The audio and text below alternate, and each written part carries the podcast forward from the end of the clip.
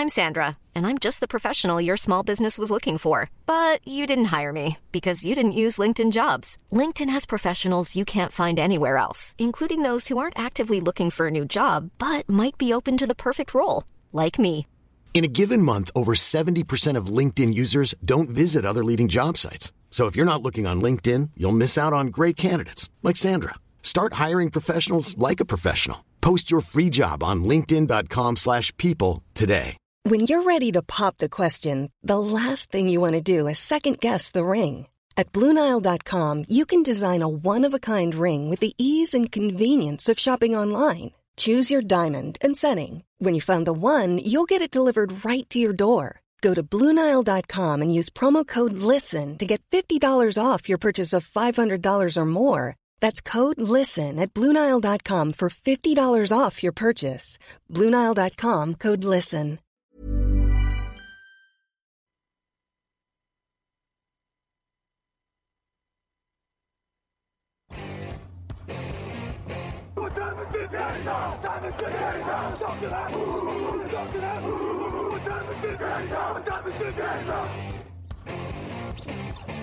Got gun, Hulk left slot, Dixie left, T left. Mercedes, wide chip, Ricky. Fever left, 75, Katie, Omaha. Quick, go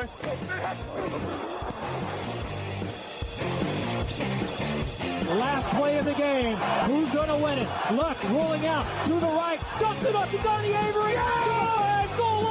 Touchdown. Touchdown. Touchdown.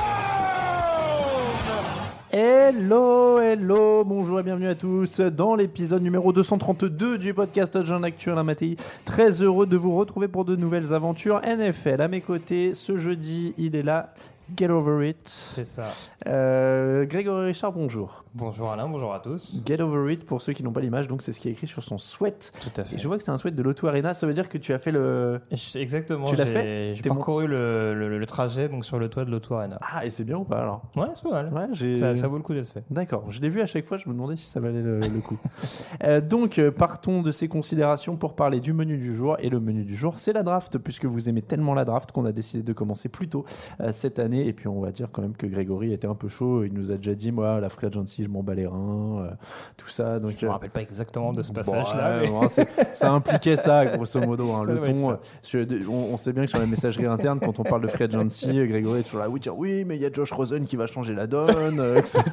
donc, donc, du coup, Sûrement. on part plutôt sur la draft cette année. L'émission est donc un petit avant-goût de tout le programme draft que vous allez avoir sur le site. On a décidé de vous présenter le big board de Grégory, c'est-à-dire les 32 meilleurs joueurs euh, de cette cuvée de draft. Donc 32 évidemment, parce que c'est ce qu'il y a comme le, dans le premier tour. Donc on vous donne En, en attendant gros- qu'il y ait un choix qui soit. Voilà. En attendant que les Patriots, par exemple, prennent une punition. Exactement. En tout cas, on donne un premier tour basé uniquement sur le talent. C'est-à-dire si les équipes choisissaient le meilleur joueur à chaque fois, euh, quel que soit le poste, purement au talent. Euh, donc on va vous donner ça sur ce premier tour. C'est le programme complet de cette émission. On fera un petit détour par vos questions au milieu. Si vous en avez sur le live, évidemment, n'hésitez pas à les poser également. Euh, et voilà donc pour ce gros programme. On va commencer tout de suite avec le top 16. Euh, Jingle Camille. Que me demandes-tu, Ah, on Grégory n'avait pas discuté. On n'avait pas discuté non, de de ça. le, faire, de, de le faire de la 32 à la première place. Oh non, on va commencer par les Tu veux premiers. commencer comme Bah ça Ouais, on va commencer Si par les veux, plus ouais. forts. On est comme ça, nous. Euh, on va commencer par le numéro 1. Il s'appelle. Alors, j'ai oublié d'ailleurs, j'ai dit Jingle Camille. Bonjour Camille Saraben, excuse-moi, je t'ai oublié en donnant le. Ah, tu étais En- t'avais pas en- prévu des, des news avant ou... Non, non, on n'avait pas prévu de news, c'est pas grave. L'actu, c'est la draft, on est Ouais. comme ça. Euh, donc, c'est un podcast un peu plus freestyle, on l'a dit. On donne un Ah, aperçu c'est parce la qu'après. draft, c'est ça. Alain est dans la team euh, Vivons l'instant présent, donc du coup, ça. bah, Alors, l'instant futur. On va dire, je, je suis un peu dans la team touriste aujourd'hui, c'est-à-dire que les podcasts avec Greg, moi je viens, j'ai pas de notes, euh, voilà, je le lance juste. Il m'a donné une liste de 32 noms, je dis des noms, il dit le truc. Euh, L'émission va, si elle fait 60 minutes, vous aurez 59 minutes de Greg et une minute possible. de relance. Voilà, grosso modo. donc euh, on, on en est à peu près là, et donc on va partir tout de suite là-dessus. Le numéro 1 que tu as, c'est Quanton Nelson. Il vient des Fighting Irish, il fait 1m85, 150, 100 100 1m96 et 150 kg, pardon, ça fait beaucoup de chiffres. Euh, et il est donc garde, c'est donc un garde, le numéro 1 de ton classement, le plus gros talent de la draft. C'est ça. Alors, je sais que ça en fait relais quelques-uns parce que celui qui ressort dans la majeure partie euh, des avis des spécialistes n'est pas Quentin Nelson, mais celui qu'on évoquera juste après. Euh, en l'occurrence, s'il n'était pas garde, je pense que Quentin Nelson pourrait très clairement prétendre au premier choix de la draft. C'est un joueur qui est extrêmement complet, qu'il l'était déjà d'ailleurs l'année dernière, à l'issue de sa saison sophomore ou junior, je sais plus, parce qu'il y a une saison où il a été redshirté, donc j'ai toujours un petit peu de. Je me trompe toujours un petit peu là-dessus. Euh, il était déjà vraiment aguerri l'année dernière et il s'est encore plus perfectionné euh, cette année. Euh, c'est un joueur très puissant et surtout qui a une explosivité, une capacité de vitesse et de déplacement qui est vraiment bluffante sur un tel poste dans une ligue qui, on le sait, qui- est certes un peu plus orientée sur la passe, mais qui est aussi euh, beaucoup plus axée sur la rapidité des linemen offensifs et défensifs en général.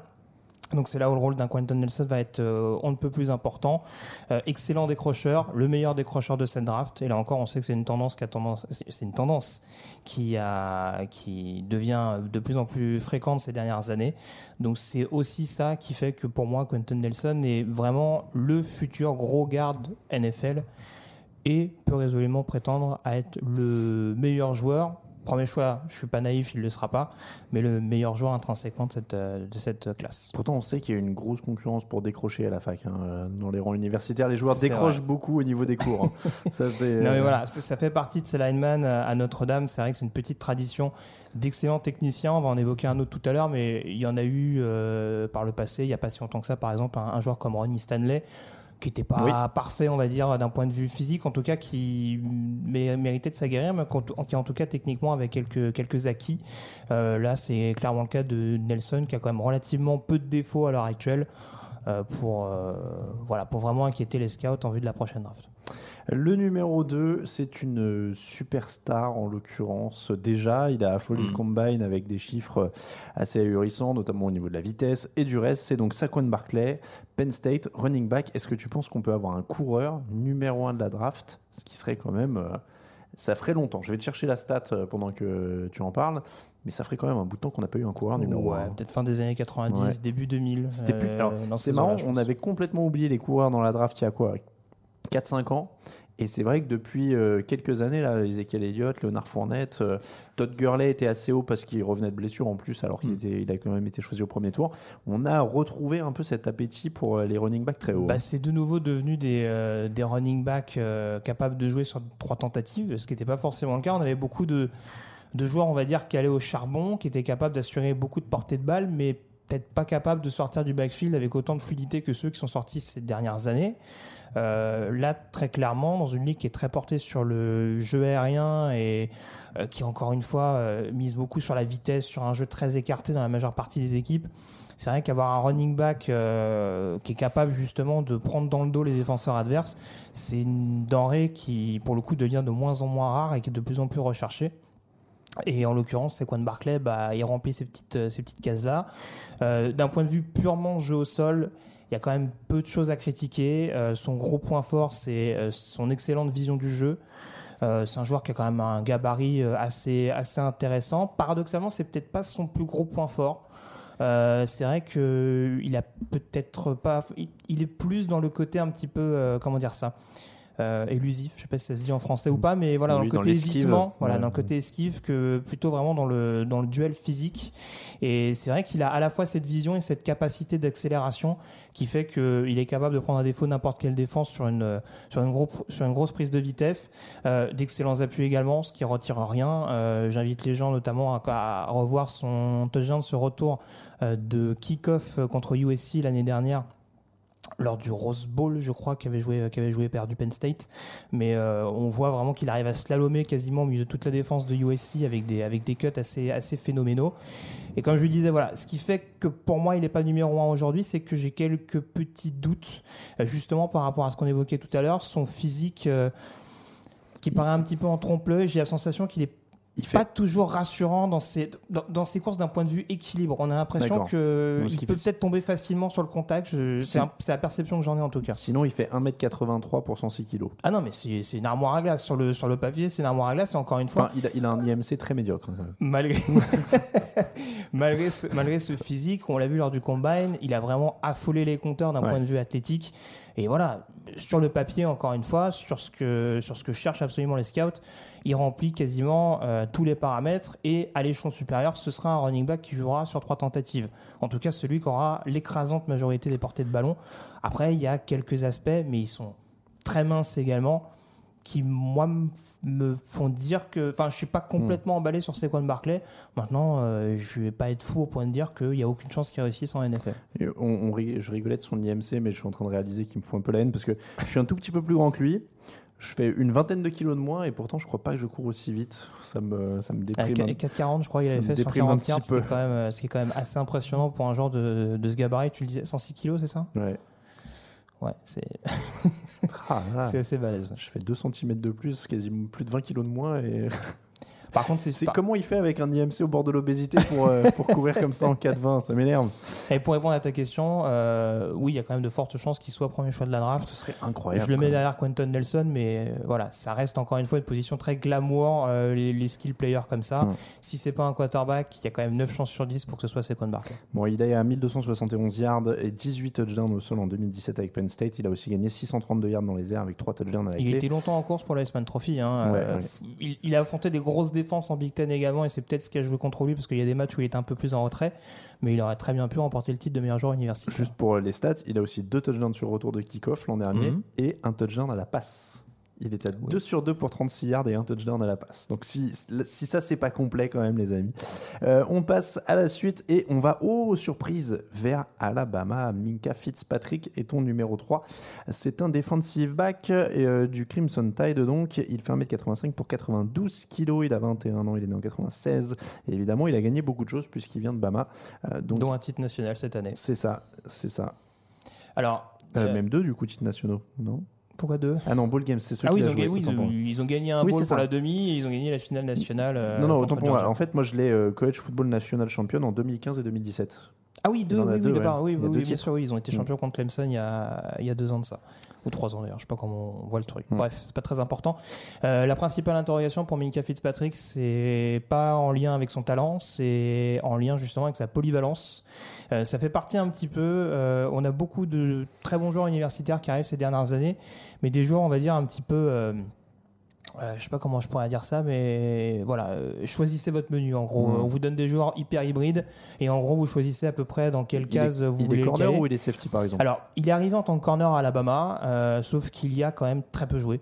D'accord. Euh, globalement, euh, il a commencé en nickelback et euh, il a rapidement dépanné en position de safety après la blessure de- d'Eddie Jackson, celui qui joue à Chicago aujourd'hui. Et euh, il a globalement bien performé, euh, essentiellement strong safety. Il, a très bien, il peut très bien évoluer en position de free euh, également. Il a joué cornerback en début de saison, avant l'émergence notamment de Levi Wallace, l'autre cornerback du Crimson Tide. Donc c'est un joueur qui peut jouer partout, leader de vestiaire, excellent plaqueur et surtout une grosse qualité qui lui retire rien encore plus dans la NFL actuelle, c'est qu'il est capable de courir sur beaucoup de joueurs, dont les tight ends. Et on sait que c'est une menace assez importante. Moi, à titre personnel, euh, je le vois un peu plus comme un cornerback à l'échelon supérieur, sauf qu'il y a cette interrogation de la vitesse qui va forcément être à prendre en compte. Euh, contre des receveurs numéro 1, on ne sait pas trop comment il va, être, euh, comment il va se comporter, et c'est la principale zone d'ombre. Après, voilà, une fois que l'équipe aura trouvé vraiment le spot qui lui correspond le mieux, pour moi, ça fera, ça fera partie d'un des meilleurs joueurs de son poste à l'échelon supérieur. J'ai très peu de doutes là-dessus. Euh, voilà, encore une fois, capitaine défensif dès sa première année à Alabama, c'est quand même très très très rare qu'un freshman soit capitaine défensif à Alabama quand on sait le, niveau qu'il faut avoir, la maturité qu'il faut avoir du côté de, de Tuscaloosa pour avoir cette responsabilité-là. Donc euh, voilà, c'est un joueur vraiment solide mentalement et physiquement qui va arriver en NFL avec Minka Fitzpatrick. Euh, On reste chez defensive back en 4. On a Derwin James qui lui sort des Seminoles de Florida State. Euh, il, a, il est à 1m91 pour 105 kg. Il était de, ce- de 2015 à 2017 euh, à. Je cherchais le nom de la, du campus. Florida State. Ouais, mais c'est où Et à quel endroit ils sont eux? Euh, Je- Tallahassee, Voilà, je voulais, capitale de Floride. je voulais faire mon intéressant en disant Tallahassee. Et sa, son, sa spécialité à la fac, Alors ça, c'est une excellente ça va, ça, va lui, ça va lui servir énormément en NFL. Euh, justice Euh, bah, Du droit, oui, du droit. Tu ouais. t'approches Non, avec une spécialité la criminologie. Oui J'espère qu'il va rejoindre James Winston, Très bien. ouais. Ah, son écoute, ancien euh, coéquipier. Je bien. sais, pas s'ils ont joué ensemble. C'est possible qu'ils soient croisés. hein, C'est ouais. possible. Ils ont dû se croiser. possible. Il est arrivé en Euh, 2015. Ah, peut-être pas. Euh, C'est peut-être le moment où Winston part. Bref. Donc, le criminologue Derwin James.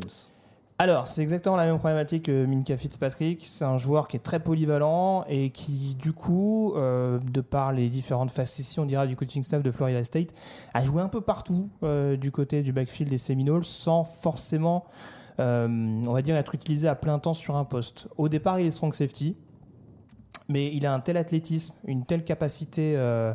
on dira sur, le, sur la couverture et surtout des mains fiables, et c'est ce qu'il a démontré notamment lors du combine, qu'il est parfaitement capable d'exceller dans les airs et d'être ou un, free safety, voire un cornerback pour certains observateurs. Je suis pas très très chaud pour ce, cet avis-là, mais en tout cas, ça peut être un excellent free safety à l'échelon supérieur. Je parlais de la maturité, la mentalité de Mika Fitzpatrick, c'est pareil.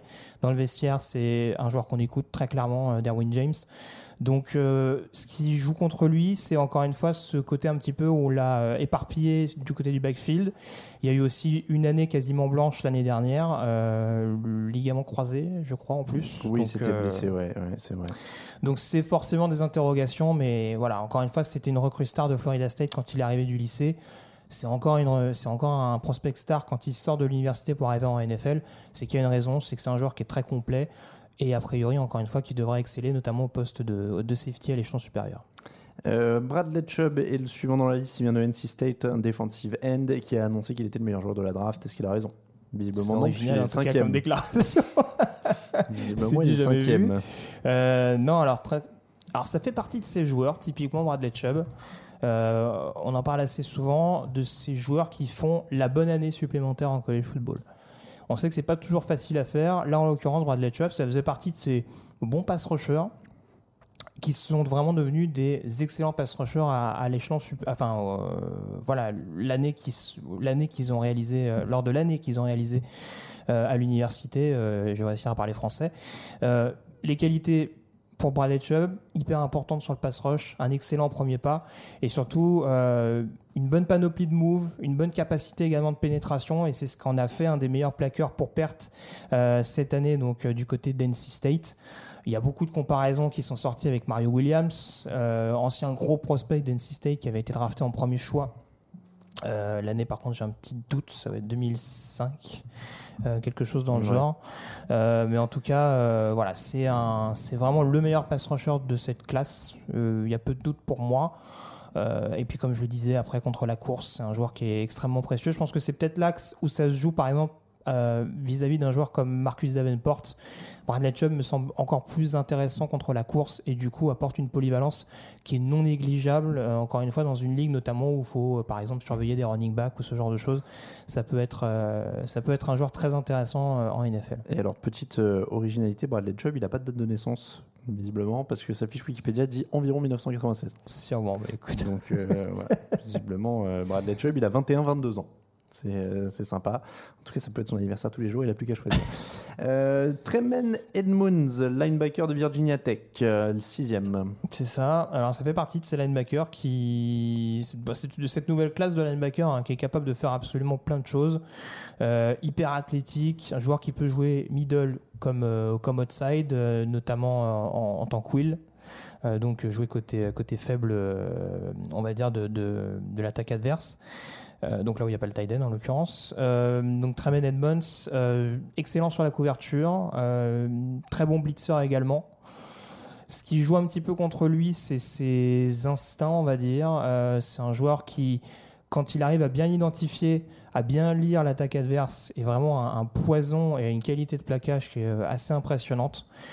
Par contre, c'est vrai qu'il a tendance à un peu trop se fier sur sa première lecture et ça a coûté pas mal, ça, peut faire pas mal de dommages avec pas mal de big plays. Ça s'était vu par exemple lors du match contre Clemson, si je bonne mémoire, où il y avait quelques actions euh, assez importantes qui avaient été, euh, qui avait été préjudiciable à Virginia Tech. Mais encore une fois, sur le papier, c'est un joueur qui sait à peu près tout faire sur le poste de linebacker. Donc euh, ce serait très étonnant de ne pas le voir sortir euh, en top 10 de cette prochaine draft. On enchaîne avec Roquan Smith, linebacker de Georgia, numéro 7. Un petit, peu, un petit peu le même type de qualité. Lui aussi, il peut, également jouer euh, à peu près à tous les postes. Je le verrais quand même un peu plus middle linebacker, alors que Tremaine Edmonds a peut-être cette, euh, cette polyvalence un peu à la Miles Jack. Euh, Roquan Smith, il est plus dans le côté middle linebacker, un petit peu à la, à la Dion Jones, un joueur qui est capable, euh, enfin qui a des bonnes mains, qui peut éventuellement euh, défendre les passes ou ce genre de choses, mais qui est vraiment un rock contre la course. Et il l'a démontré notamment euh, plus d'une fois cette saison lors de la, la, belle, la belle campagne des Bulldogs. Donc euh, voilà, c'est pas exactement le même profil, on est plus dans le côté poursuite, robustesse, on dira, contre le, contre le jeu à la course. Mais c'est franchement, ça se joue à très peu de choses, on dira, à l'écart entre Tremaine Edmonds et, et Roquan Smith. Darren Payne, defensive line, Alabama. On a beaucoup de. On a 1, 2, 3, on a quasiment. Ah, il y a beaucoup de défenseurs Bah, dans le top Il 10. y, a- il y a il y en a 8. Voilà. Voilà, il y a On que les deux premiers qui sont des ça. attaquants et après tout le reste du top 10 c'est des défenseurs. Donc c'est Darren Payne, euh, defensive line de Bama. qui porte bien son nom donc euh, Monsieur Douleur. Ouais.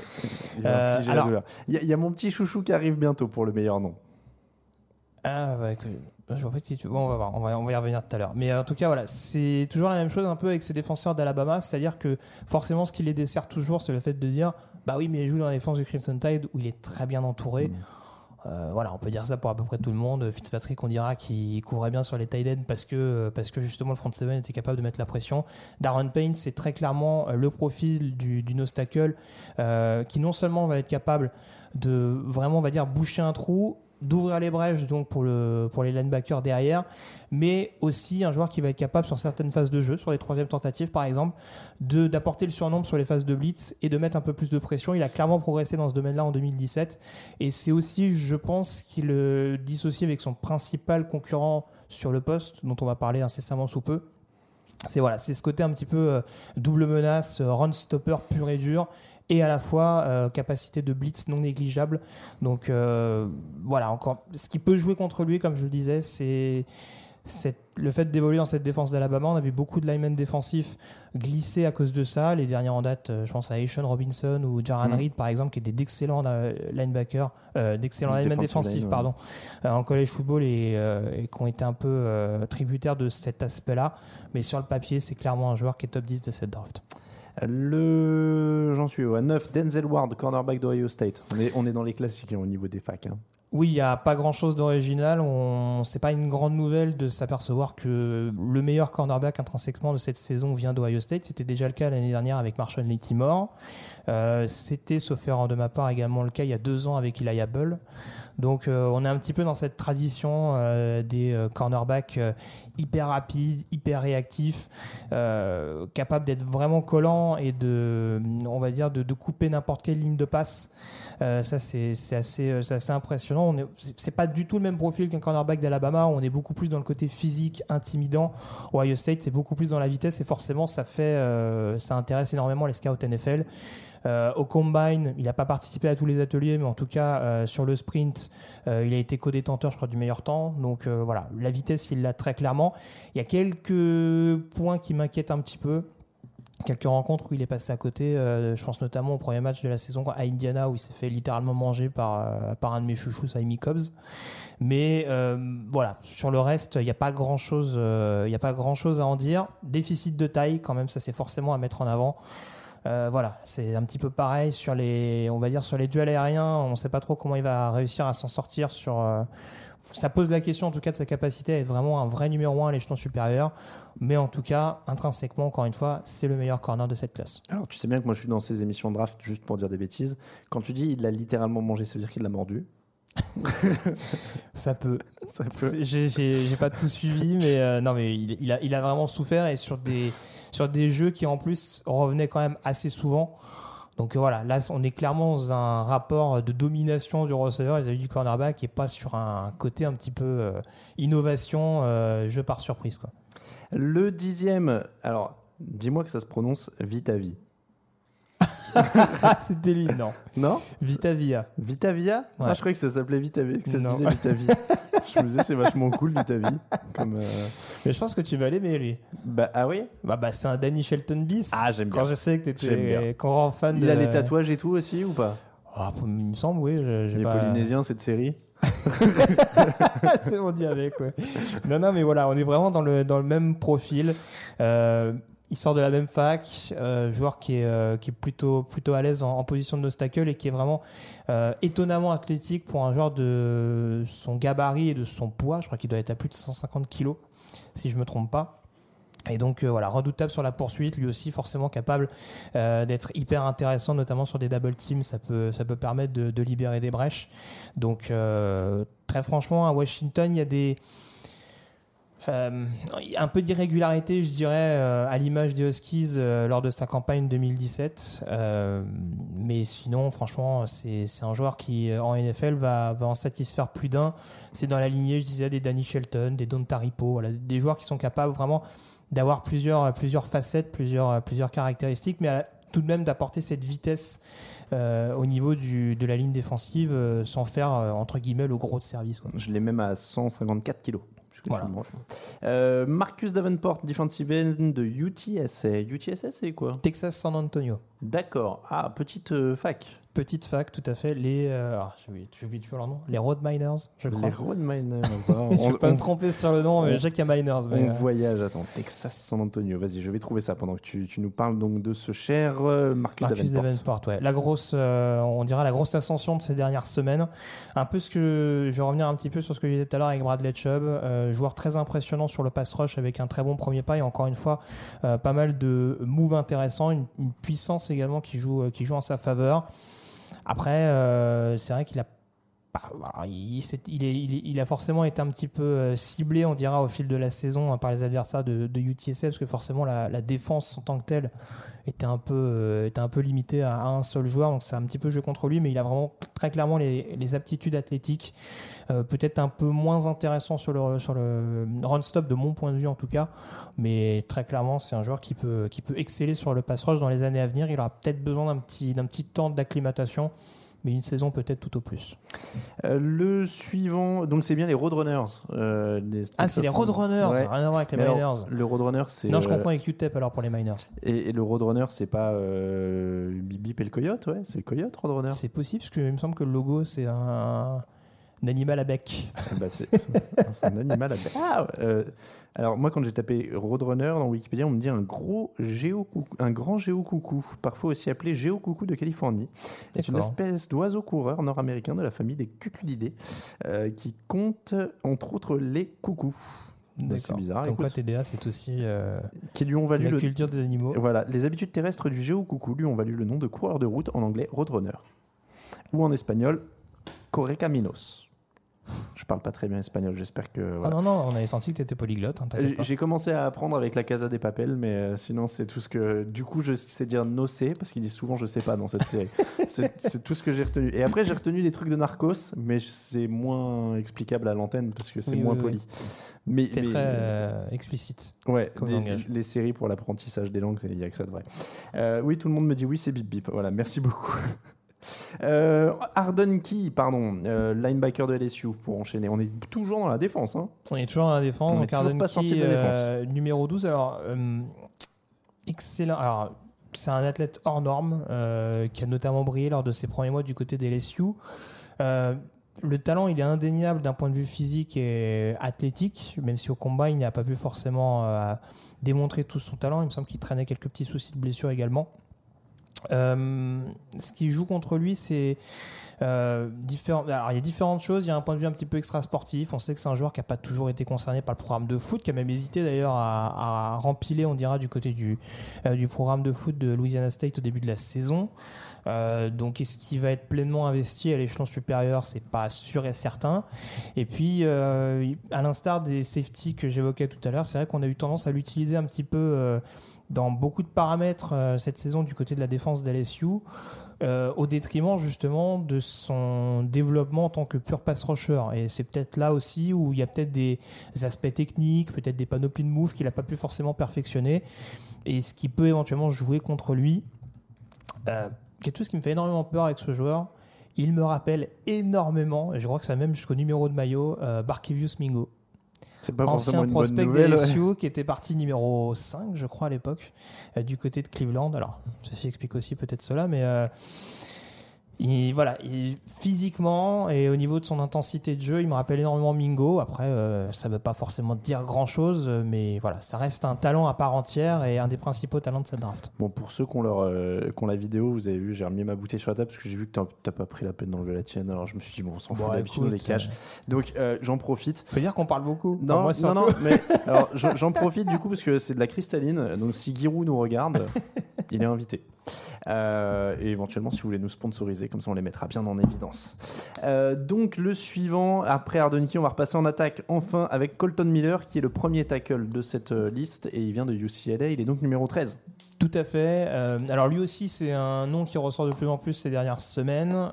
Joueur qui était attendu surtout comme un, on va dire comme un joueur assez physique, euh, malgré un bon usage des mains globalement euh, pour pour protéger le quarterback adverse. Et joueur qui s'est mué de plus en plus au fil de la saison comme un euh, bon tackle gauche. Il est d'ailleurs passé côté aveugle de Josh Rosen au cours de la saison et il a donné de bien meilleurs résultats. Et il a encore plus bluffé avec son combine, euh, où on l'attendait pas forcément aussi athlétique que ça. Et donc du coup, bah, il y a ce côté physique, il y a cette technique qui est quand même assez propre, et il y a en plus cette vitesse qui va lui permettre euh, sur le déplacement de pas de pas être forcément à la bourre par rapport au, au edge rusher. Donc ça, mine de rien, c'est un cumul de qualités qui commence à en faire un potentiel tackle gauche d'envergure à l'échelon supérieur. Et forcément, euh, voilà, en NFL, encore plus ces dernières années, quand on se rappelle par exemple de la classe de l'année passée, c'est forcément des, des- des joueurs qu'on recherche euh, tout particulièrement. Donc euh, voilà, il pourrait très bien monter encore plus euh, et être un, un top 10, pourquoi pas à la draft, même s'il y a des noms assez intéressants, euh, dont des quarterbacks dont on n'a pas encore parlé. Mais On y arrive, on y arrive. Voilà. Joueur très très complet globalement et d'un athlétisme encore une fois assez insoupçonné depuis quelques jours. D'ailleurs, euh, c'est vrai que les gens pourraient, euh, pourraient dire ça, mais euh, on en est au 13e, toujours pas de quarterback. Non. Ah, je suis extrêmement sévère avec les quarterbacks. Ouais, alors je vais vous donner un spoil. Ah non, il y en a plus que Oh, y ce que je pensais. Non, non, ouais. Non, il y en a 4. Il y en a 4. Il y en a 4 sur les 32. Attends, j'en vois que 3. 1, 2, 3, 4. Il est où le quatrième? 28. Ah oui, autant pour moi. Il y en a. 4, il y en a 4. Ok, il y en a 4. Bon, en tout cas, ils sont pas hauts pour l'instant. Non. Euh, Justin Reed, sa- safety de Stanford, 14e. Un joueur que j'aime beaucoup, euh, qui a beaucoup de qualités similaires à son frère, Eric, qui joue donc du côté de San Francisco. Euh, et c'est pour ça que je serais pas étonné qu'il soit drafté à peu près euh, dans les mêmes eaux. Euh, Eric Reed devait être drafté en 17, 18e position, je pense, lors de la saison 2013. Euh, donc du coup, beaucoup de qualités, donc je disais relativement similaires. Après, Justin Reed a peut-être pas forcément les capacités physiques, je dirais, de son grand frère, euh, qui était un peu plus, euh, qui avait un physique un peu plus intimidant, euh, qui du coup pouvait lui permettre de briller un peu plus en tant que strong safety. Et il a des meilleures mains, ce qui pourrait très certainement en faire un, un bon free safety à l'échelon supérieur. Et encore une fois, quand on a un joueur, un DB qui est capable de provoquer des interceptions ce genre de choses, c'est forcément un joueur qui, je pense, va être assez enfin, suivi d'assez près par les scouts. Euh, c'est pour ça que je le classe relativement bien et que, euh, que je pense qu'il fera pas tâche à l'échelon supérieur. Mais lui, c'est pareil, il a joué à peu près partout. hein. Il a joué free safety, strong safety, cornerback, même à Stanford pour dépanner, alors que pourtant le poste était quand même assez fourni. Donc euh, je me fais pas trop de soucis pour lui à l'échelon supérieur. On arrive au grand moment. le premier quarterback, Ouais. c'est Josh Rosen de UCLA. Il est donc 15e. Donc pour toi, si on choisissait que sur le talent pur, on n'aurait pas de quarterback avant la 15e position de la draft.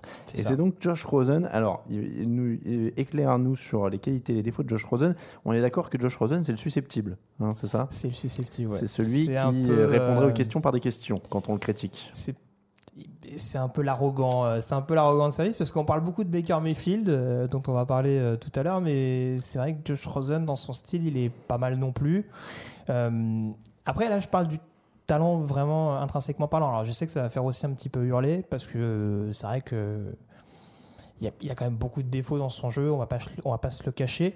Après, déjà l'avantage qu'il a par rapport aux autres quarterbacks, c'est qu'il a évolué dans un système qui ressemble quand même beaucoup plus à ce qui peut se faire en NFL, un système pro style. Euh, il a déjà joué derrière le centre et il a des mécaniques euh, de quarterback NFL. Donc sur le profil, voilà, même en temps, même au niveau des lancers, je veux dire, c'est quand même relativement propre. Le, bas, le bras est quand même assez solide, même s'il balance pas à 70 mètres euh, comme d'autres. Mais euh, il y a quand même peu de choses à retirer intrinsèquement parlant. Après, au niveau de l'exécution, c'est peut-être autre chose. Euh, on a l'impression qu'il a ces périodes. On ne le sent pas concerné sur l'ensemble d'un match, euh, avec euh, parfois des fenêtres de tir qui sont loupées de manière assez euh, inextricable.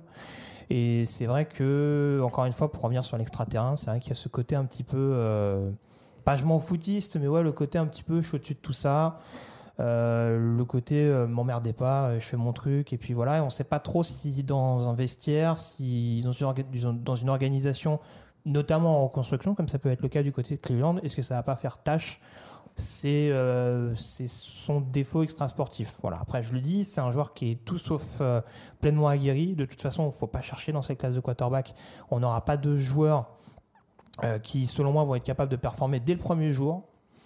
Mais en tout cas, Josh Rosen me paraît aujourd'hui avoir le maximum d'attributs pour lui permettre de performer le plus rapidement possible en NFL. C'est marrant, j'ai l'impression que ça fait quelques temps qu'on dit justement QV moyenne de quarterback un peu tous les ans, non? Il y a de la profondeur, Ouais. mais c'est des joueurs qui peuvent mettre du temps, on va dire, pour, euh, pour devenir performants en NFL. Voilà. Il y a Denise euh, qui nous dit sur euh, le live Rosen égale Jay Cutler. C'est un peu dur. Ça peut. Honnêtement, ça peut. C'est, ça revient à ce que je disais tout à l'heure, c'est-à-dire que les attributs, euh, les attributs NFL euh, qui sont là, la, mécanique, même le, jeu de jambes, le déplacement dans la poche est, loin d'être catastrophique.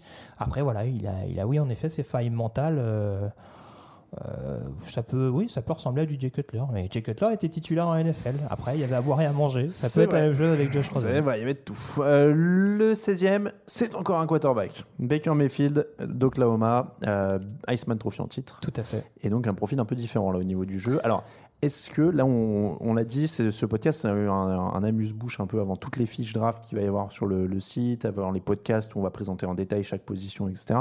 Euh, donc on, est un peu plus succinct et j'ai- presque envie de résumer ça à une question. Pour le- les gens qui découvrent la, NFL ou qui découvrent cette classe de draft, en tout cas, qui ont suivi la NFL mais qui découvrent cette classe de draft, est-ce que Baker Mayfield égale Johnny Manziel? Pas pour moi. Pas pour moi. euh, alors c'est vrai qu'il y a le côté un petit peu facétieux. On parlait de l'arrogance de Josh Rosen. C'est vrai que Baker Mayfield a ce côté un petit peu. euh, euh, ouais, enfin ce côté un petit peu chambreur, swagger qui, peut et je le comprends un peu déranger. Après c'est vrai que je le vois pas un petit peu exactement comme Johnny Manziel qui me paraissait arriver en NFL avec un côté très immature. Euh, le côté j'ai gagné le S-Man Trophy dès ma première saison en universitaire, j'ai tout vu, tout connu, euh, toutes les défenses vont me craindre, etc., etc. Euh, Enfin, le, le- fait de jouer sur sa euh, sur la sanction qu'il avait eu en college football, enfin ce genre de choses. Encore une fois, Baker Mayfield. euh, du coup, je sais plus ce que j'allais dire. voilà, Baker Mayfield N'est me pas- paraît. n'est voilà, pas Manziel. Baker Mayfield, il arrive au terme de sa dernière année universitaire. Lui aussi, globalement, il a quand même. euh, euh, il- a perdu un an par biais d'un transfert, mais en tout cas, il a, fait toutes ces années, toutes ces classes euh, en college football. Il arrive, je pense, avec un, un background un peu plus intéressant, euh, une maturité beaucoup plus, solide, selon moi. Un jeu qui, forcément, reste à étudier parce que ça reste un genre de système qui a joué essentiellement en, en shotgun. Euh, et donc forcément, bah, c'est quelque chose qu'il va falloir euh, comment dire, appréhender, on dira, ou en tout cas euh, envisager dans l'optique de la, NFL, prendre en compte. Maintenant, très clairement, enfin, j'en ai parlé plus d'une fois, mais d'un point de vue leadership, d'un point de vue euh, lancer, déplacement, franchement, c'est pas non plus, c'est loin d'être catastrophique. Et il y a des, y a des choses qui me paraissent très intéressantes pour le voir réussir à l'échelon supérieur. C'est pas exactement la même comparaison, mais si on regarde, il y a beaucoup de similitudes dans son jeu avec ce que pouvait faire un joueur comme Drew Brees à Purdue. Euh, alors il aura, il a, il a clairement pas, c'est même pas sans doute, il a clairement pas le, le déplacement intelligent, je dirais, de dans la poche, qui a toujours cette faculté, peut-être un des meilleurs quarterbacks dans ce domaine-là d'ailleurs, euh, voilà, la capacité de faire les pas nécessaires pour se retirer de la pression. Mayfield, il est peut-être un peu plus dans le côté euh, expéditif, le côté, euh, voilà, lancer le ballon le plus rapidement possible plutôt que d'essayer de se situer dans la poche. Il va pas hésiter à sortir. Hiring for your small business? If you're not looking for professionals on LinkedIn, you're looking in the wrong place. That's like looking for your car keys in a fish tank. LinkedIn helps you hire professionals you can't find anywhere else, even those who aren't actively searching for a new job but might be open to the perfect role. In a given month, over 70% of LinkedIn users don't even visit other leading job sites. So start looking in the right place. With LinkedIn, you can hire professionals like a professional. Post your free job on linkedin.com/people slash people today. When you're ready to pop the question, the last thing you want to do is second guess the ring.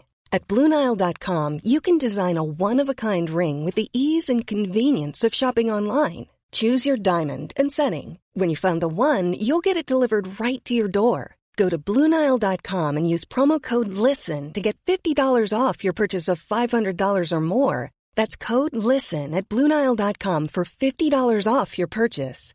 Bluenile.com code LISTEN. De la, poche ou à lancer le plus rapidement.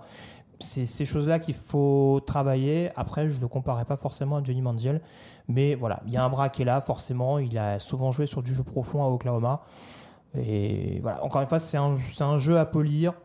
Mais il y a quand même des capacités, on dira, des attributs physiques et techniques qui ne me, paraissent pas- qui me paraissent pas décodants pour devenir euh, intéressant à NFL. Il y a un est là, c'est déjà une info importante pour un Ouais. quarterback. On le mettra dans la fiche. Et, bonne capacité, et encore une fois, bonne capacité de lancer en mouvement. Euh, ce qui est pas ce qui retire rien en l'occurrence enfin par exemple sur des screens ou ce genre de choses c'est c'est c'est pas inintéressant On est arrivé à la 16e place, on fait une petite coupure avec vos questions. C'est parti Camille. Euh, les questions, il y en a quelques-unes sur le site, on va les regarder directement parce que oui, aujourd'hui, économie de papier, économie, écologie. Euh, on pense aux donc- arbres Comment on pense aux arbres C'est ça, et il n'y a plus d'encre dans l'imprimante. Euh, donc, euh, Godgers is among us. Salut l'équipe, les Packers peuvent-ils gagner Peuvent-ils pardon ignorer Josh Pick Magnet Jackson si dispo 14e choix? Josh Allen n'est-il pas le prototype et fantasme des scouts NFL au vu de sa production en opposition à Mayfield? Et enfin, quelle serait la meilleure destination pour la- Lamar Jackson? Il dit merci et allez. Je ne peux pas citer cette équipe. Nous sommes juste à côté de Boulogne. Oui, il supporte une autre équipe. Ah oui oui, En oui ciel non, et ouais, blanc. t'as raison t'as raison Non, on Ne- peut pas, on peut pas dire ça. On est à proximité. Non, en- en alors vrai- il y, a- il y a beaucoup de questions là-dedans Euh, Euh, oui, alors il, il a réussi à poser des questions que sur les joueurs dont on va parler après. C'est ça. C'est très pratique. donc, Euh, euh, bah, Lamar Jackson on va en parler puisque euh, je peux le dire C'est vrai. Lamar Jackson n'est pas dans mon top 32 Non, bizarrement pas- Oh, spoil. Peut-être que euh, ses ça fans n'attendent. pas dans Et, ce voilà, et là, ses fans viennent de se déconnecter. Attends, je vais regarder les chiffres du live. Et oui, c'est ça, il n'y a plus personne. Tous les fans de Lamar Jackson ont quitté le live. Non, après, le possible point de chute de Lamar Jackson, euh, il y, a- beaucoup de possibilités, mais euh, Cardinals. honnêtement, euh, bah, Buffalo, si on veut lui donner le, si, si on veut donner un, un style de jeu à peu près similaire à ce que pouvait faire Tyrod Taylor, même s'il est beaucoup plus explosif euh, que peut l'être euh, Moi, tu lui as tellement cassé de sucre sur le dos, que ce soit à l'antenne pendant la saison ou euh, en off, que de toute façon, ce joueur ne m'intéresse pas. Mais je peux me tromper, j'ai pas, la- j'ai pas la science infuse encore heureux, mais Ima- euh, Imagine le pire scénario pour toi, je l'ai, hein, de toute façon, au niveau de la destination.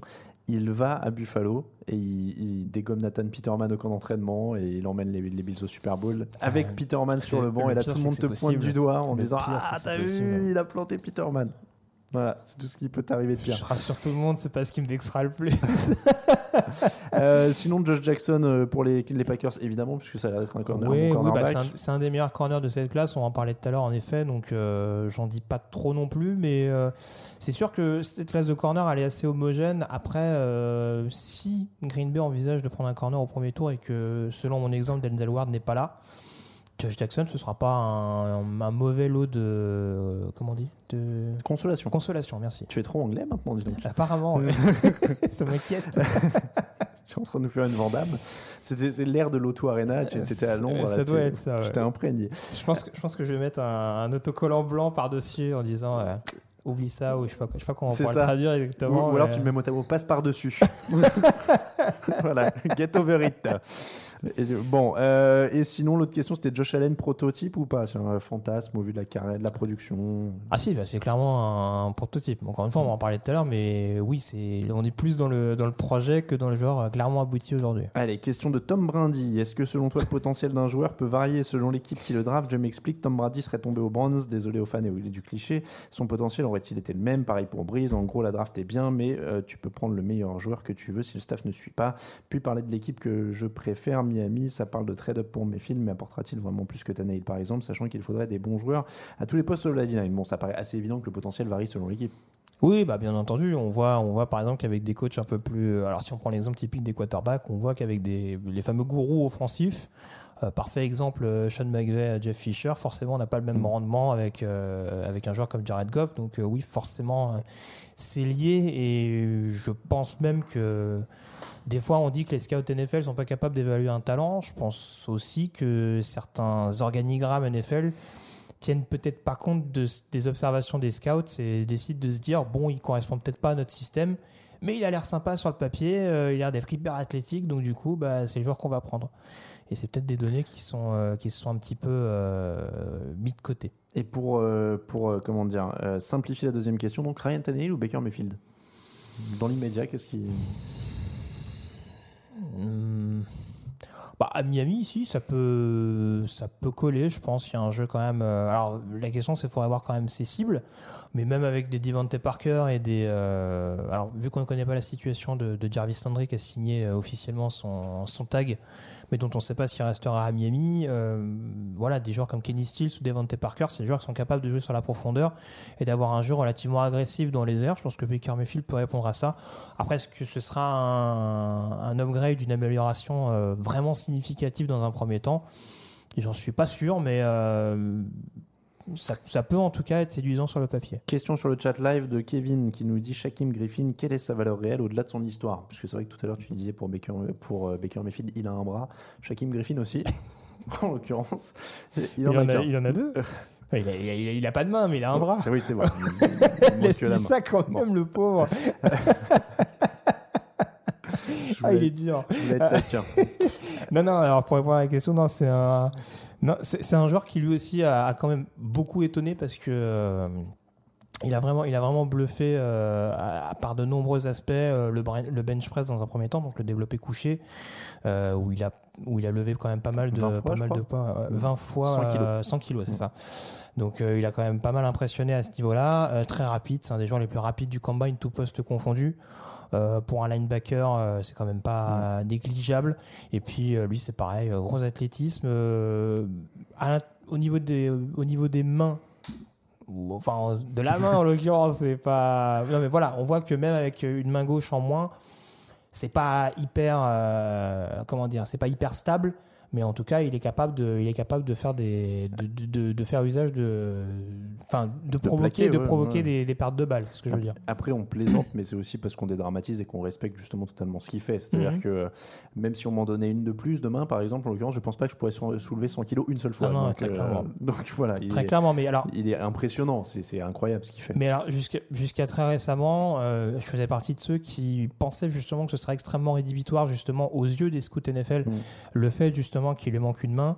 Euh, là, très clairement, il a bouleversé pas mal de choses. Euh, je le vois peut-être plus à l'heure actuelle comme un milieu de deuxième tour. Ah, carrément. Moi, je l'avais lu dans les cinquièmes tours, tu vois. Donc, euh, Ouais, je- non, je pense que voilà, vraiment, vraiment le côté athlétique. Après, l'autre problème, c'est euh, aussi qu'il va falloir vraiment lui déterminer un poste, euh, on, on dira sur le deuxième rideau. Euh, c'est un joueur qui jouait beaucoup sur le sur le rush du côté de Central Florida. Euh, je pense qu'il va peut-être un peu plus euh, jouer en linebacker 43, enfin ce genre de profil-là. Il y a peut-être aussi ça à trouver, mais ça peut très clairement être un deuxième tour de par ce qu'il a montré ces derniers jours. Après, quand on voit, euh, là pour le coup très sérieusement, le nombre de joueurs qui ont joué avec des mains cassées et qui font des, des sortes de straps énormes, là où on dirait une batte de baseball, Mm. et que du coup c'est pas plus pratique que ça pour, euh, pour plaquer si ces mecs-là jouent en match officiel Et comme encore, ça. pour et lui, encore une fois, on l'habitude, s'est, hein. on s'est beaucoup foutu de, on s'est beaucoup moqué de lui, mais euh, Jason Pierre-Paul avec deux doigts en moins, euh, il a aussi fait des interceptions. Enfin voilà, je veux dire, à partir du moment où on est capable de, de- d'avoir, d'être exigeant envers soi-même et d'avoir un bon rendement sur le terrain, je veux dire après le reste, euh, c'est, presque superflu. Euh, petite question à Greg de Uberhawks. On focalise majoritairement les premiers choix de draft autour des quarterbacks, alors qu'on peut trouver des perles bien plus bas dans le classement. Wilson au troisième, Brady au sixième. Est-ce si justifié que ça, ou bien les cas comme Brady ou Wilson sont plus rares et, et qu'il est rare que les scouts se loupent autant que les sur les quarterbacks? Bah, Je pense que la réponse est dans ces questions. Euh, ici, de Brady et Wilson, c'est deux exemples sur combien 15 ans? Ouais, c'est quand même. euh, si, on, si on prend aujourd'hui les titulaires, les quarterbacks titulaires en NFL, je pense qu'il y aura quand même une écrasante majorité de, de joueurs sélectionnés au premier tour. Ou en tout cas ou début, deuxième, ouais, ou en tout ou cas début début, de deuxième. deuxième, Ce qui est ouais. le cas par exemple de Drew Brees ou d'Andy Dalton, qui étaient vraiment des joueurs euh, draftés très haut dès Derek le deuxième Carr jour. aussi. Euh, Carr aussi, également, t'as raison. Ouais. Euh, et donc c'est vrai que c'est quand même de très très rares exceptions. Et Attends, faut, vais- faut pas, faut pas oublier aussi le, le background derrière tout ça. Alors, Russell Wilson, on sait que c'est purement et simplement une question euh, de taille et de jeu à la fac aussi, parce que Russell Wilson n'a jamais été un grand spécialiste euh, du jeu à la passe. Il commence à progresser au fil des années et euh, c'est parfaitement louable parce que euh, voilà, c'est un joueur qui, avec, euh, avec son, comment dire, sa capacité d'improvisation, euh, on, on dira s'est lancé un petit peu plus stratégique que, que vraiment parfait, a réussi à se faire sa place petit à petit en NFL. Mais c'était pas forcément euh, gagné tout de suite. Peut-être qu'avec un autre quarterback, euh, c'était Matt Flynn? C'est Matt son prénom euh, Oui, Matt Flynn. ouais. quand il arrive? Peut-être qu'avec un autre quarterback, il aurait fait un peu plus de banquette. Mais Et- et, Tom Brady, faut pas oublier qu'il est pas Il titulaire. n'est pas titulaire. Il n'est pas titulaire tout le temps à Michigan. euh, hein. ouais, ouais, ouais. faut aussi prendre ça en compte. Avec tout le talent qu'il pouvait avoir, euh, il n'a pas forcément convaincu aux Wolverines. Et je me permets de répondre à la question de manière très scolaire, mais j'ai devant les yeux la liste des équipes euh, NFL. Euh, Chiefs, Patrick Mahomes, premier tour. Patriots, Tom Brady, exception. Steelers, Ben Roethlisberger, premier tour. Browns, DeShone Kaiser, premier tour, mine de rien. Euh, premier Euh, tour deuxième. Deuxième, pardon. Euh, Pour Cardinals, le succès Cardinals, bon, ils n'ont pas de quarterback pour l'instant. Euh, Lions, Stafford, premier tour. Jaguars, Bortles, premier tour. Texans, Watson, premier tour. Raiders, Carr, deuxième tour. Titans, Mariota, premier tour. Eagles, Vance, premier tour. Redskins, Alex Smith, maintenant, premier tour. Ravens, Flacco, deuxième. Dalton pour les Bengals, deuxième. Matt Ryan, Falcons, premier. Bears, Trubisky, premier. Jets, bon, ils n'ont pas de QB pour l'instant. Euh, Bills, on a euh, Bon, Tyrod Taylor, Taylor, euh, une des 3-4 exceptions. ouais. Colts, Luck, premier tour. Rams, Goff, premier tour. Seahawks, Wilson, une des exceptions. Packers, Rogers, premier tour. Panthers, Newton, premier tour. Garoppolo, deuxième tour aux 49ers. Giants, Eli Manning, premier tour. Dak Prescott, troisième. C'est une des exceptions, on va dire. Ouais, même quatrième Ou peut-être. quatrième peut-être, ouais. Saints, Breeze, donc tu l'as dit, haut quand même. Euh, Vikings, ils n'ont pas de quarterback actuellement. Ils se sont débrouillés avec Kinom, mais Bridgewater, Bradford, c'est- Bradford, c'est premier tour. Bradford, c'est premier tour. Bridgewater, c'est fin de premier tour. Chargers, Philip Rivers, premier tour. Broncos, ils n'ont pas vraiment de QB actuellement. Sachant que Lynch est un premier Lynch est tour. un premier tour. Voilà. Et Siemian, euh, non. Mais on, on voit là, j'ai fait la liste. Il y avait Euh, quoi T'as pas cité Cousins qui est aussi une exception. euh, Voilà, Cousins, c'est une exception. Du coup, je comme il n'a pas d'équipe, du coup, je Mais pas voilà, c'est ce, voilà. que- c'est ce que je disais. On doit peut-être être à allez, 80-20 peut-être. Ouais, non, mais c'est En ça. termes de joueurs là, j'ai fait, j'en ai en fait termes de 30 premier tour sans J'en ai fait 32. Il devait y avoir 25 qui étaient premier ou deuxième tour quasiment. Euh, les chances d'Anthony Maungu d'être drafté, demande Kevin. Allez, on est obligé d'en parler quand même pour cette première émission de draft. Euh, Il y en a. Euh, son pro day a été assez rassurant, notamment sur le sprint, parce que euh, beaucoup doutaient notamment de sa vitesse, qui n'avait pas été hyper, euh, hyper mise en avant, on dira, durant son parcours universitaire. Il n'a pas fait un mauvais temps, loin de là. En tout cas, dans les, dans les standards, on dira, de ce qui a été fait lors du combine. Donc voilà, il n'y a pas non plus. Il n'a pas fait tâche dans ce domaine-là. Euh, Après, tu nous l'as déjà dit, c'est plutôt non drafté avec une chance de signer le, C'est ça. le profil. C'est- un joueur qui a énormément de qualité. Alors, euh, encore une fois, j'invite les gens à consulter parce qu'on a fait sa fiche qui sera donc disponible en ligne dimanche midi. Le 11 mars, ouais. C'est ça. Euh, donc, c'est c'est à l'image de sa saison, c'est-à-dire qu'il y, a des- il y a des côtés un petit peu lumière, des côtés un petit peu ombre, symbolisés notamment par, son, par ses mains. Euh, on sait qu'il y a eu beaucoup de problèmes de drop cette saison, et pourtant, paradoxalement, en fin d'année, on a l'impression qu'il catchait tout. Et il a même catché le touchdown de la victoire pour, euh, pour contre Arizona euh, lors du bowl qu'ont joué les Boilermakers. Donc, faut savoir exactement. Enfin, je pense que du côté des franchises NFL, on essaie de savoir quel joueur on va être capable d'obtenir à l'échelon supérieur. Mais voilà, ça reste un joueur qui, est hyper altruiste, qui a un gros gros mental parce qu'il a failli être mis sur le banc pendant la saison, euh, qui a bénéficié d'un gros concours de circonstances entre guillemets, euh, on va dire lors, de, la dernière ligne droite de la saison avec la blessure d'un de, ses collègues. Donc euh, voilà, encore une fois, comme je disais, faut voir un petit peu. je pense que c'est en fonction du feeling de chacune des franchises. C'est difficile aujourd'hui de déterminer. Moi, très clairement, ma, fourchette aujourd'hui, c'est au mieux sixième tour, au pire, au pire non drafté, invité à un camp NFL. Ça me paraît pas, euh, ça me paraît pas loin de là. Deux questions pour euh, terminer. Il y en avait une qui demandait si on allait faire un concours pour la draft. Oui, la réponse est Camille a bossé sur un Google euh, Doc form, euh, un truc de folie apparemment où tout le monde va pouvoir jouer, rentrer ses choix, ça fera les comptes automatiquement. Donc oui, on va mettre ça sur le site. Et euh, l'autre, c'était euh, Tom Dardèche qui disait Greg, pourrais-tu faire un retour sur les 10 premiers joueurs sélectionnés lors des 5 dernières drafts? Alors là, ça va être un poil long parce qu'on n'a pas 4 heures d'émission. ça. Euh, on essaiera de faire des trucs un peu rétro sur le site. Je vais essayer de me renseigner, peut-être pour une émission émission pré-draft euh, fin avril ou ce genre de choses. Je- Enfin, je parle sous ton contrôle, Alain. Je ne peux pas m'avancer ou quoi. on peut faire ça, on verra comment on fait le soir de la draft. Est-ce qu'on fait un peu avant ou est-ce que oui, on, tout On est- verra. mais Je... voilà. Tout est possible, tout est imaginable. Euh, voilà donc pour les euh, comment dire Les questions des pour les auditeurs. questions des auditeurs. Petit jingle et on passe à la suite, s'il te plaît, Camille.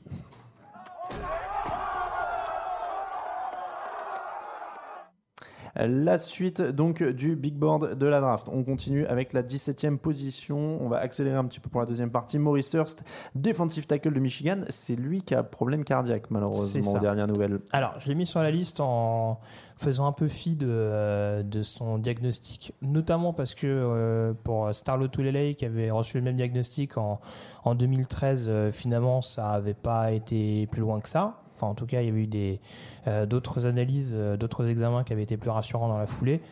Euh, c'est pas forcément dit que ce soit le cas. En tout cas, d'un point de vue purement terrain et d'un point de vue purement potentiel, Maurice Hurst euh, me paraît 17e euh, meilleur joueur de cette QV-là. Euh, joueur excellent en termes de pénétration. Après, il y a des aspects, on dira, un peu euh, physiques et réactifs euh, qui ont tendance à poser un petit peu problème. C'est-à-dire que s'il est capable de prendre, euh, de prendre le dessus d'emblée sur son vis-à-vis, il peut faire des dégâts. Si son vis-à-vis euh, est assez, assez réactif, le plan B va être un peu plus difficile à trouver. Mais encore une fois, c'est un des meilleurs D-tackles de cette classe et un des meilleurs défenseurs tout court, et c'est pour ça qu'il y a cette position. Et j'ai perdu la, la liste. J'avais la liste devant les yeux. Et Le mon 18e, c'est le Kevin Ridley, si tu veux que je t'aide. Oui, s'il te plaît, c'est le receveur d'Alabama. Je ne sais pas ce que j'ai foutu, elle a disparu de mon écran. Voilà. Alors voilà. Ah, c'est bon, je l'ai retrouvé, c'est Calvin Ridley, le receveur d'Alabama. Voilà, donc Kevin Ridley. Alors, joueur qui est un peu difficile à analyser, notamment parce que l'attaque d'Alabama l'a pas forcément mis en lumière ces dernières saisons, avec son quarterback double menace Jalen Hurts. Et du coup, on n'a pas forcément pu en voir son plein potentiel. Maintenant, c'est un joueur euh, qui est un excellent receveur de possession, euh, joueur assez rapide, même si ce n'était pas l'un des plus vifs lors du combine, et surtout un joueur qui excelle sur les tracés. Et donc, du coup, bah, qui pourra donner quelques mots de tête au, au DB adverse et être capable de, de se séparer euh, relativement facilement, entre guillemets. Après, est-ce qu'il a l'étoffe d'un receveur numéro 1 C'est la question, et c'est aussi pour ça qu'il est classé, entre guillemets, que 18e. Mais euh, voilà, il y a quand même un potentiel plus qu'intéressant. Euh, sa taille, forcément, pour un receveur numéro 1, euh, se pose aussi, même si on voit que, par exemple, pour un Antonio Brown, c'est pas Mm. forcément ce qui est le plus préjudiciable. Mais voilà, c'est pour moi, ça se joue à très peu de choses avec son homologue dont on va parler dans quelques secondes.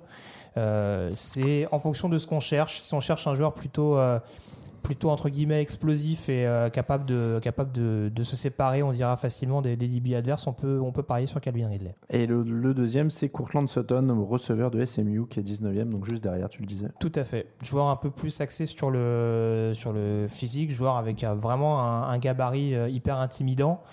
Et c'est vrai que euh, on s'attendait, on attendait aussi de voir un petit peu les temps qu'il allait faire au combine. Alors, euh, je crois qu'il fait 4,55 sur 40 yards, donc c'est pas non plus catastrophique.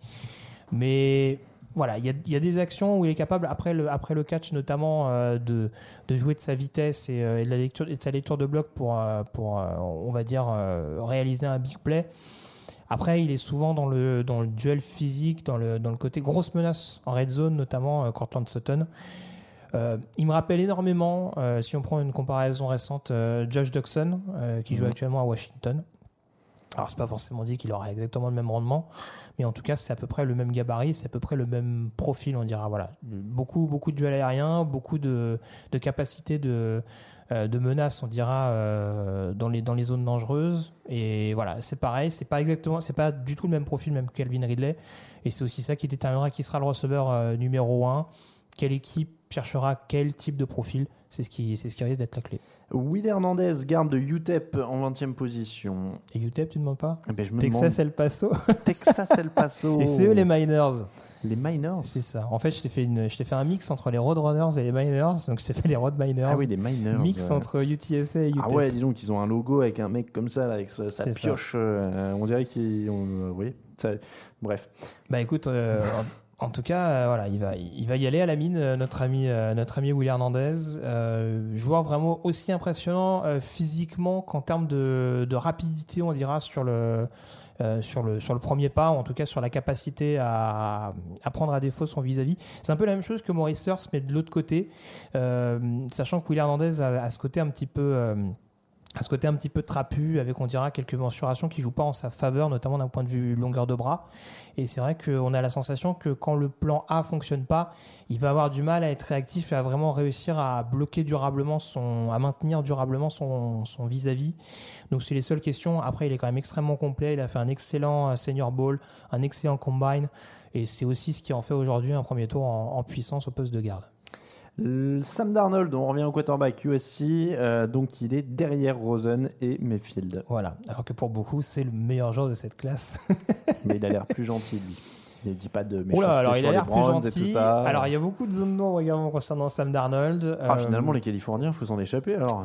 Apparemment. Mais euh, alors, Donc, parce qu'il y a une lignée quand même, il est du USC, il y a, il y a quand même eu avant lui des grands comme Matt Lennard, Mark Sanchez. euh, bah, c'est exactement la même problématique. Et alors, comme Sam, Darn- comme euh, Sam Darnold a voulu se retirer cette étiquette de quarterback exclusivement de USC, il a dit bah, du coup, je lance pas au combine, je lancerai plutôt au Pro Day d'USC. D'accord. Oui, comme ça, on Donc du coup, c'est tout de ouais. suite beaucoup plus rassurant.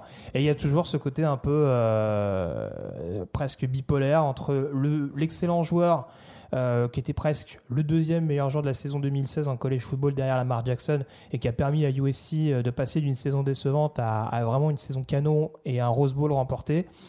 Et le Sam Darnold de cette saison.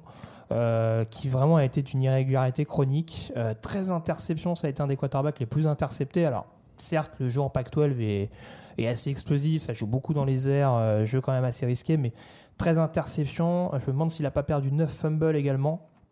Ça fait quand même un petit peu beaucoup. On peut pas dire que la sécurité de balle ce soit son point fort. Euh, et puis il y a des Bon, il est donc bien dans la lignée d'un Mark Sanchez pour l'instant. pour l'instant, il a l'air pas mal. Et voilà, et il y a quelques petits points. Alors, je parlais de- du fait qu'il a refusé de lancer au combine. Euh, J'avais pas trop aimé sa réaction justement après le ball perdu euh, par USC euh, contre Ohio State au mois de fin, fin décembre, où il n'avait pas hésité à tirer à raison sur sa ligne offensive qui avait été catastrophique ce jour-là. Mais voilà, pour un joueur qui est attendu en tant que meneur d'hommes, euh, voilà, on va dire plus ou moins taulier du vestiaire, figure d'une franchise en tout cas. On en est, n'est pas au même niveau que Josh Rosen, mais en tout cas, il y a ce côté un peu, euh, non, c'est pas de ma faute, c'est de, de sa faute à lui. Euh, c'est pas sans me rappeler par exemple les déclarations de Christian Hackenberg il y a quelques années. Donc euh, le, le talent intrinsèque est pas du tout le même. Il y a, il y a beaucoup de points de positifs. hein. Ben, voilà, là, on va dire là, d'un point de vue technique, d'un point de vue déplacement dans la poche, d'un point de vue lancé. Parce que là, j'insiste beaucoup sur les points noirs, mais il y a beaucoup de choses quand même qui sont à mettre à son crédit. Mais voilà, c'est difficile d'occulter, on va dire, ces points négatifs pour le mettre plus haut. Alors, pour être euh, totalement euh, complet, quand même, je recherchais toute la lignée des quarterbacks euh, De USC. de USC et j'ai fait quand même quelques omissions parce que je me suis contenté de Marc Sanchez et, et Matt Lennard. Il y a quand même eu aussi Cody Kessler qui a eu une grande carrière avec les Brands, Matt Barclay hein, qui a été un quand même, euh, il était attendu très très haut, il a été sélectionné plus bas et il a terminé encore plus bas. Euh, et puis on a aussi, ah bon, alors après je ne connais pas, euh, j'ai pas l'honneur de connaître euh, Mitch Mustaine et Aaron Corp. Ouais, c'était des backups. Ouais, des backups. je connais John David Booty. Qui a Oui, fait qui un a- oui, tout qui a fait petit un passage éclair ouais. Ouais, aux, non Vikings, ouais, je ça. dirais. Et en même temps, Booty, c'était quand même le meilleur nom. de- C'est bizarre que tu retenu ce ton-là. je, je- marrant. je regrette que, que John, Da- depuis John David, quoi. Euh, John David Booty ne soit pas resté. T'imagines tous les maillots avec marqué Booty dans le stade s'il avait été MVP ou un truc comme ça, ça aurait été incroyable. Euh, il était arrivé juste après Matt Lennard. Comme je suis de mauvaise foi, je ne parle pas de Carson Palmer. Oui, c'est c'est vraiment l'exception qui confirme la Voilà. Carson Palmer. Bon, après, sinon, on a des mecs comme Brad Houghton, Kyle Valschnotz, euh, Rob Johnson, Reggie Perry, Todd Marinovich. Euh, Rod- Don Marinovic, c'était un gros succès en NFL aussi. Voilà, Pour ceux qui se euh, rappellent. Excellent documentaire d'ailleurs. Le ça. Marinovic Project C'est ça. euh, d'ESPN. il, il est surtout connu. Quand tu es surtout connu pour un documentaire, en général, c'est pas bon signe. Quand tu es surtout connu pour un documentaire avant bon. tes 40 ans, c'est pas bon signe. Voilà. Euh, allez, on va, on va enchaîner. On en était où alors Au du coup 22? 22. Rashan Evans, linebacker, Bama. Voilà, euh, joueur très polyvalent. Euh, là, pour le coup, euh, c'est un peu la même chose qu'Edmond, c'est Smith, sauf que lui, il a peut-être pas forcément cette capacité d'être un vrai run stopper. C'est un joueur qui peut faire énormément de choses, très athlétique, parfaitement capable de euh, blitzer. Il a vraiment cette, euh, capacité. Il a vraiment été utilisé un peu partout, euh, on dira au niveau de l'alignement d'Alabama. pour mettre la pression, pour brouiller un petit peu les pistes. C'est un joueur qui, je pense, dans une 34 va exceller, voire même en tant qu'outside 43. euh, peut-être sur, le côté, sur faible notamment. qui va être capable, d'exceller avec sa vitesse. Donc voilà, il, il sera peut-être pas aussi complexe que les deux homologues qu'on a évoqués tout à l'heure, mais en tout cas, euh, il y a, il y a un- encore une fois, il y a un côté complet euh, qui est assez intéressant. Il peut faire beaucoup de choses. Il excelle pas forcément dans un domaine, mais en tout cas, c'est un joueur sur lequel on peut parier au premier tour pour éventuellement en faire un, un futur grand. Azaya Win, euh, euh, Georgia, garde qui est en 23e position. C'est ça, joueur euh, hyper athlétique également, euh, très bon sens du placement avec des bonnes mains, ce qui lui retire rien. Petit déficit de puissance, ce qui le discrédite un petit peu dans l'optique de jouer tackle, ce qui était son poste du côté de Georgia. Il devrait plutôt se recentrer en tant que garde. Mais a priori, en tant que garde, euh, de par sa mobilité, encore une fois, euh, sa capacité à bien contenir les vis-à-vis, ça pourrait faire rapidement euh, du grabuge sur le jeu au sol. Taven Bryan, defensive line, Florida, les Gators. Ouais, euh, gros projet.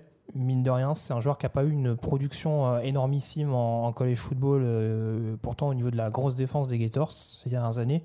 Mais voilà, joueur qui, sur les, on va dire sur les quelques fulgurances qu'il a eu cette saison, sur euh, quelques matchs bien maîtrisés, a vraiment impressionné, a, vraiment semblé maîtriser son sujet et être quasiment inarrêtable, avec notamment des moves et une puissance qui ont été vraiment préjudiciables à son vis-à-vis.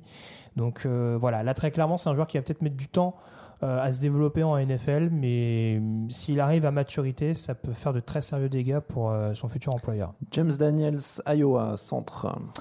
Euh, Premier alors- centre, je crois. Premier centre, tout à fait. Alors, euh, j'en reviens à la question des comparaisons un petit peu. Euh, on, va y revenir avec euh, un autre centre dont on parlera tout à l'heure. Là, on est dans le côté un petit peu plus finesse, agilité, mobilité. James Daniels, c'est un bon premier pas, un bon technicien sur la ligne. Après, sur les contre des bull rushers, par exemple, on ne sait pas trop si en termes de puissance, il va pas avoir besoin de, soutien pour vraiment être capable de, maintenir son vis-à-vis. Euh, mais très franchement, voilà, sur, euh, sur, des, sur, comment dire, sur des attaques euh, qui jouent de la, de la zone, par exemple, où, où les linemen décrochent euh, assez souvent, c'est clairement pas un joueur qui fera tâche. Et dans la NFL actuelle, c'est, je pense, un joueur qui sera très très suivi. Fin de premier tour, euh, voire début deuxième, grand maximum, je le vois pas descendre plus bas.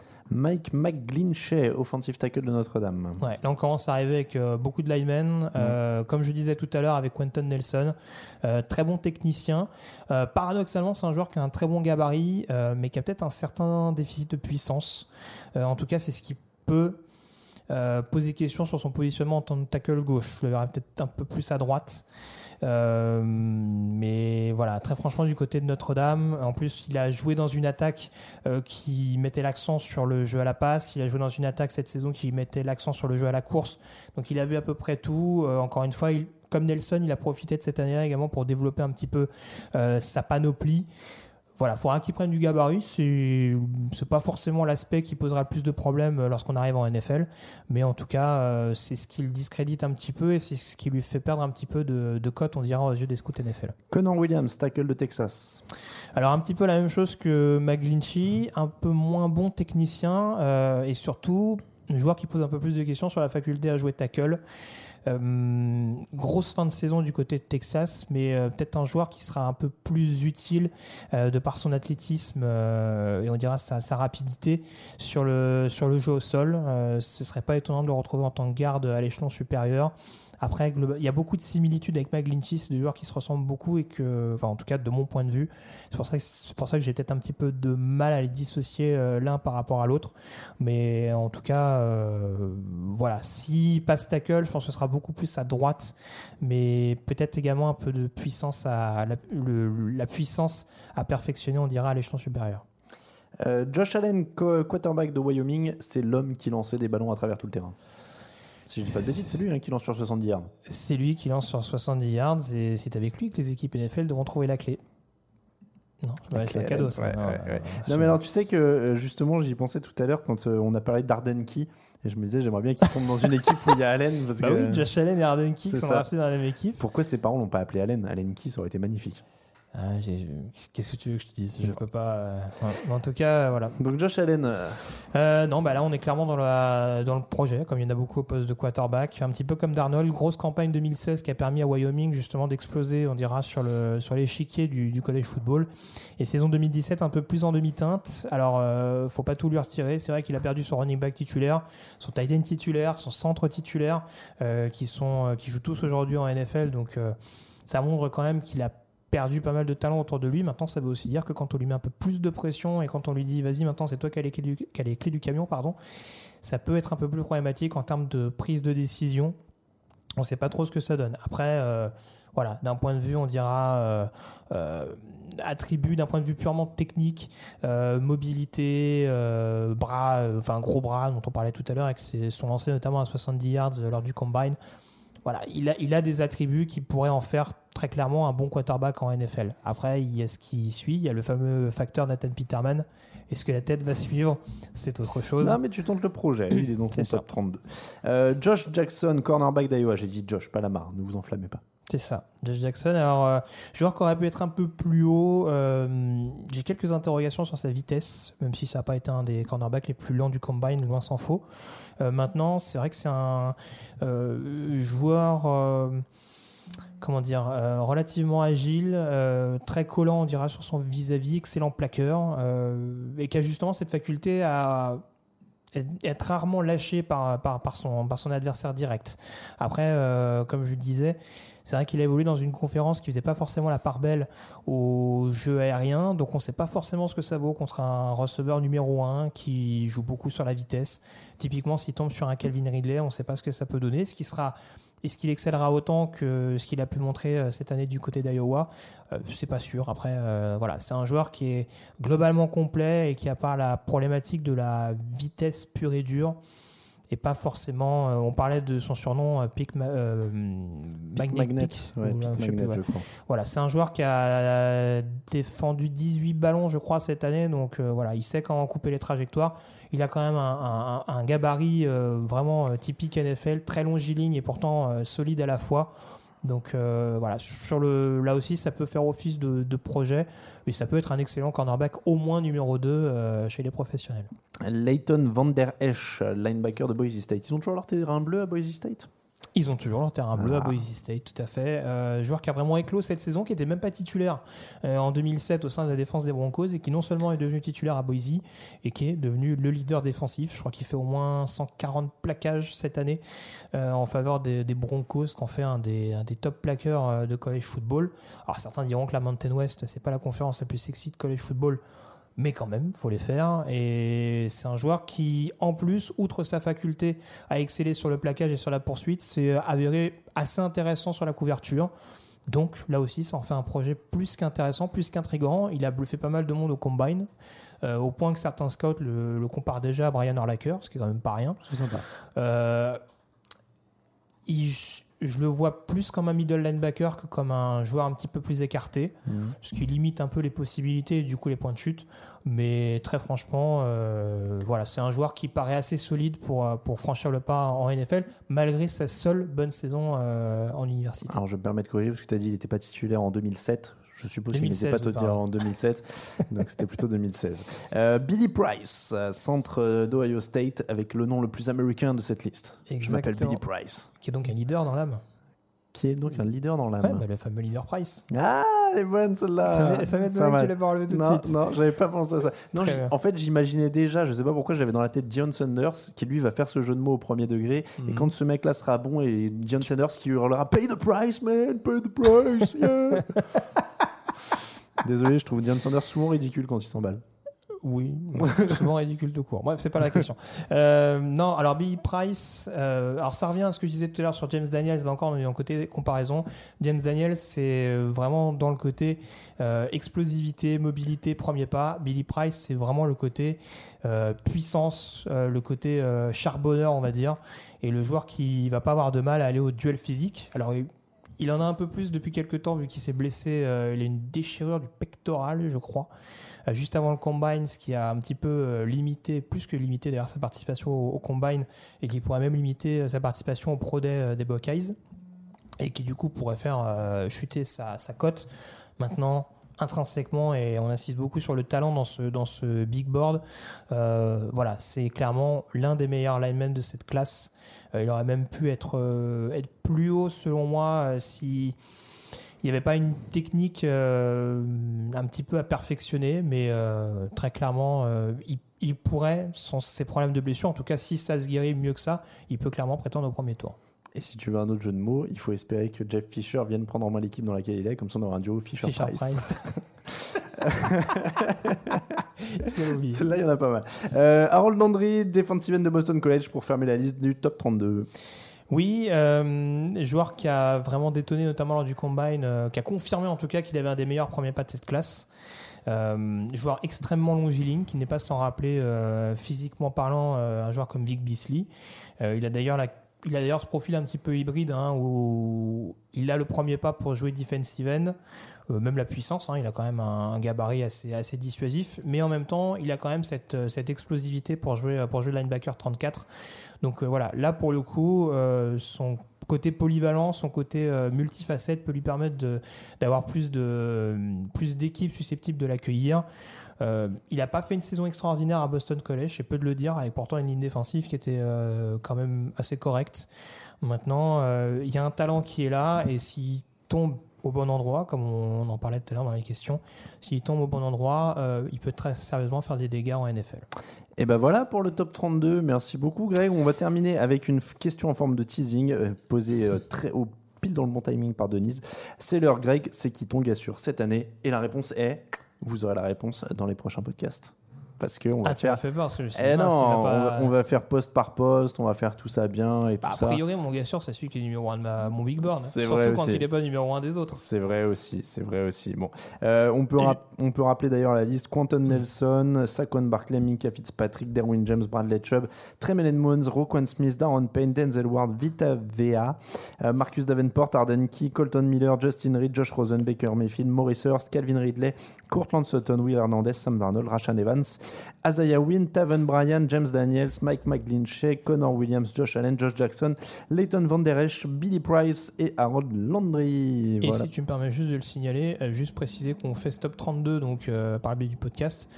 Euh, ça annonce également la publication d'un top 100, euh, d'un big board top, top 100 qui sera diffusé donc ça sera publié dans un article donc samedi donc la veille des premières fiches draft pour qu'on puisse à peu près identifier qui se situe où. Et ben voilà, dire. tout, tout, tout, vous saurez tout sur la draft. Greg et l'équipe de la draft, Kevin Zarmaten notamment, font une OPA sur TDA avant même l'ouverture de la Free Agency. Ils vont en mettre partout sur le site. Euh, Voilà donc pour tout ça. On vous remercie de nous avoir suivis dans cet épisode 232. Euh, oui, 30 231, c'était mardi. Euh, 232 donc euh, de TD Actu. On vous remercie si vous nous aidez sur Tipeee. On va bientôt publier le, le recueil de témoignages top flop de la saison. Euh, et on sera de retour dans les semaines à venir pour débriefer la Free Agency, pour débriefer euh, toute la, pour préparer toute la draft. Et puis il y aura encore la soirée de la draft en direct. Il faut qu'on prépare tout ça. On ne sait pas encore exactement comment. Donc on, on annoncera au fur et à mesure. Mais on vous remercie. On vous souhaite une bonne soirée parce qu'il est 19h. Bientôt bon appétit pour ceux qui mangent tôt. Merci beaucoup, Greg. Merci à toi, toujours un plaisir. Merci Camille Saraben. On peut lancer le générique et on va vous dire ciao ciao. On vous rappelle tdactu.com pour toute l'actu, à tdactu sur Twitter, à tdactu sur Facebook aussi. On vous souhaite une très bonne fin de semaine à tous. Ciao ciao.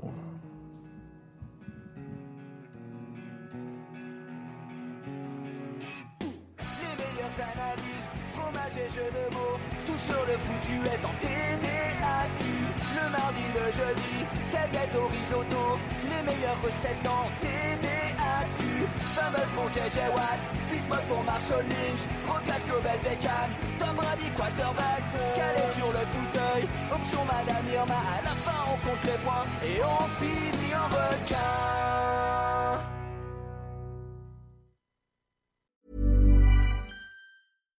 When you make decisions for your company, you look for the no brainers. And if you have a lot of mailing to do, stamps.com is the ultimate no brainer. It streamlines your processes to make your business more efficient, which makes you less busy. Mail checks, invoices, legal documents, and everything you need to keep your business running with stamps.com. Seamlessly connect with every major marketplace and shopping cart.